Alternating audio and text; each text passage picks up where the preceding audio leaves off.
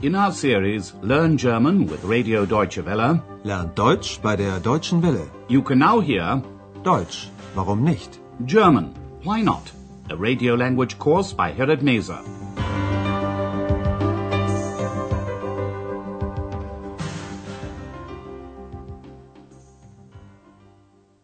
Liebe Hörerinnen und Hörer. Hello and welcome back. Today you can hear lesson 5. Das ist doch unhöflich. That's impolite. Can you remember what happened in the last program? Poor Andreas. He's just started working as a porter at the Hotel Europa and already something has gone wrong. One of the regular guests at the hotel, Dr. Thurmann, rang reception to order a beer. Andreas didn't recognize his voice and asked who was speaking. Und wer sind Sie bitte? Dr. Thurmann was tired after a long journey, and he was annoyed at this question.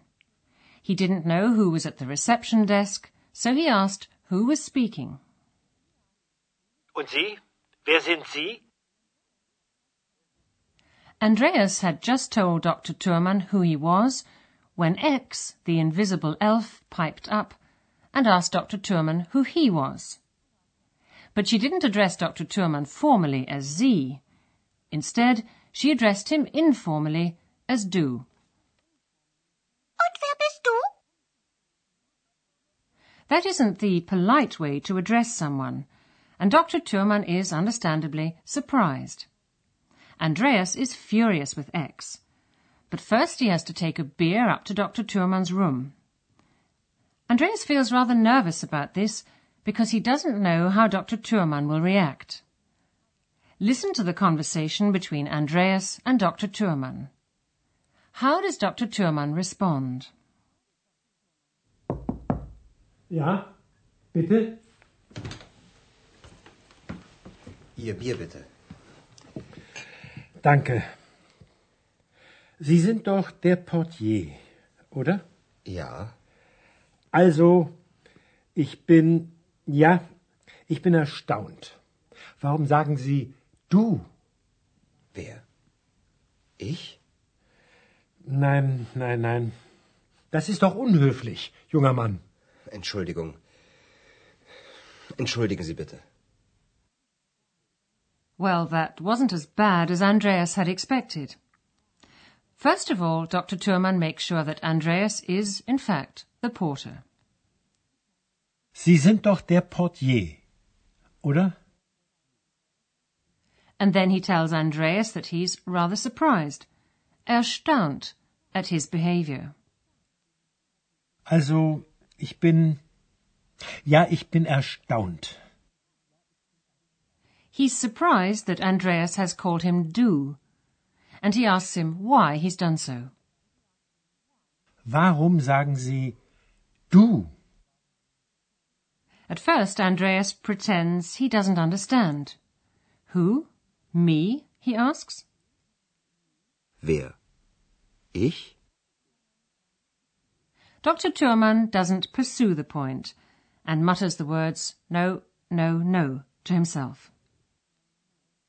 Nein, nein, nein. Dr. Thurmann tells Andreas that he finds his behavior impolite, unhöflich. He calls Andreas young man, junger Mann, which shows he disapproves of the younger generation. Das ist doch unhöflich, junger Mann. All Andreas can do now is say he's sorry. Entschuldigung. Entschuldigen Sie bitte. And now for two very important words in German. The word for yes, ja, Ja. Sie sind doch der Portier, oder? Ja. and the word for no, nein. Nein, nein, nein. And two more essential words in any conversation. Please, bitte, Ihr Bier bitte. Entschuldigen Sie bitte. Und wer sind Sie bitte? And the word for thank you. Danke. Danke. Ihr Bier bitte. Danke. But to come back to Andreas and Dr. Thurmann, their conversation continues. Dr. Thurmann takes a large sip of beer and then says to Andreas,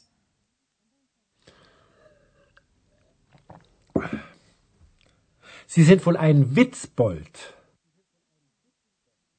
Dr. Thurmann thinks that Andreas has been playing a practical joke on him.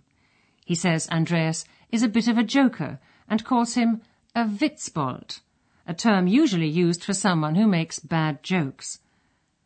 At this point, Ex, the invisible elf, pipes up and makes a pun in German. She says she isn't a Witzbold, but a kobold, an elf, which all adds to the general confusion. Listen to the end of the conversation. Why does Dr. Thurmann decide not to pursue it?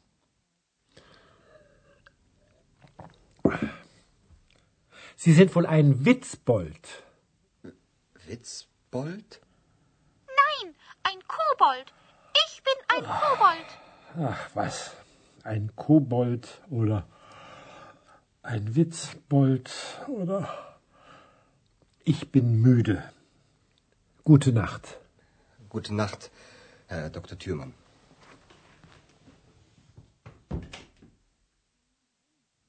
Dr. Thurman ends the conversation because he's tired. Müde. Ich bin müde. Andreas and Dr. Thurmann say good night, gute Nacht, to one another. Gute Nacht. Gute Nacht, Herr Dr. Thürmann. And now for a recap of what you've learned today after the melody.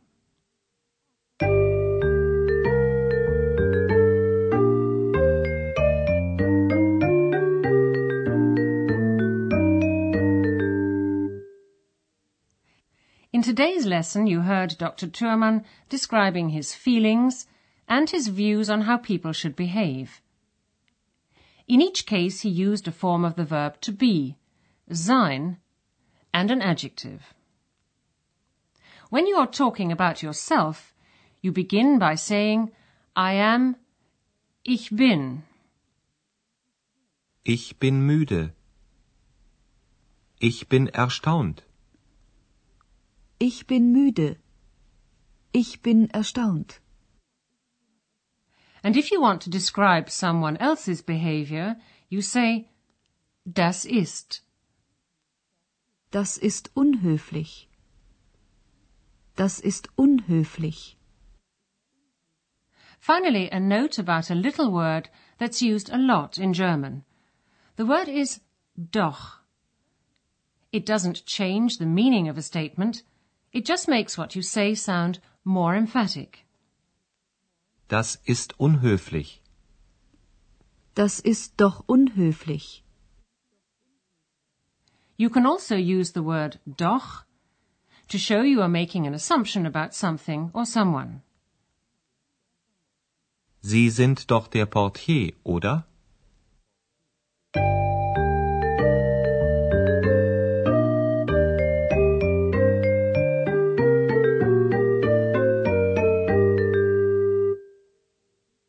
Listen from the beginning to the conversation between Andreas and Dr. Thurmann.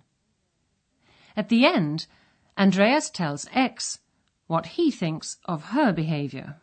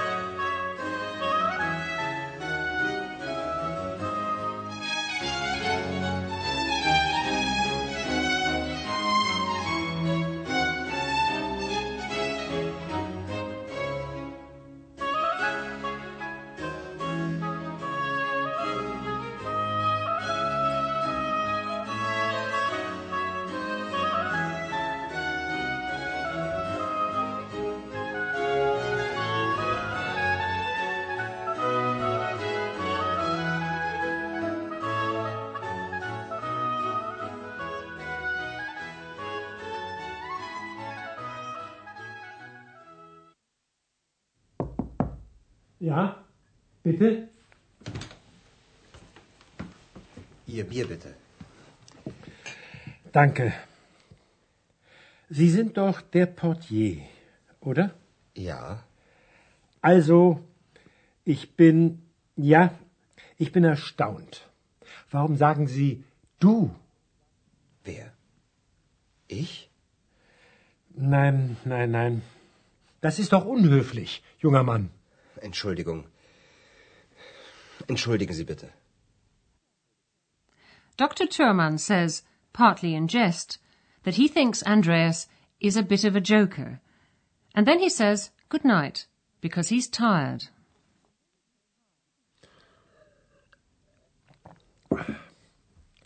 Sie sind wohl ein Witzbold. Witzbold? Nein, ein Kobold. Ich bin ein Kobold. Ach, was? Ein Kobold oder ein Witzbold oder... Ich bin müde. Gute Nacht. Gute Nacht, Herr Dr. Thürmann.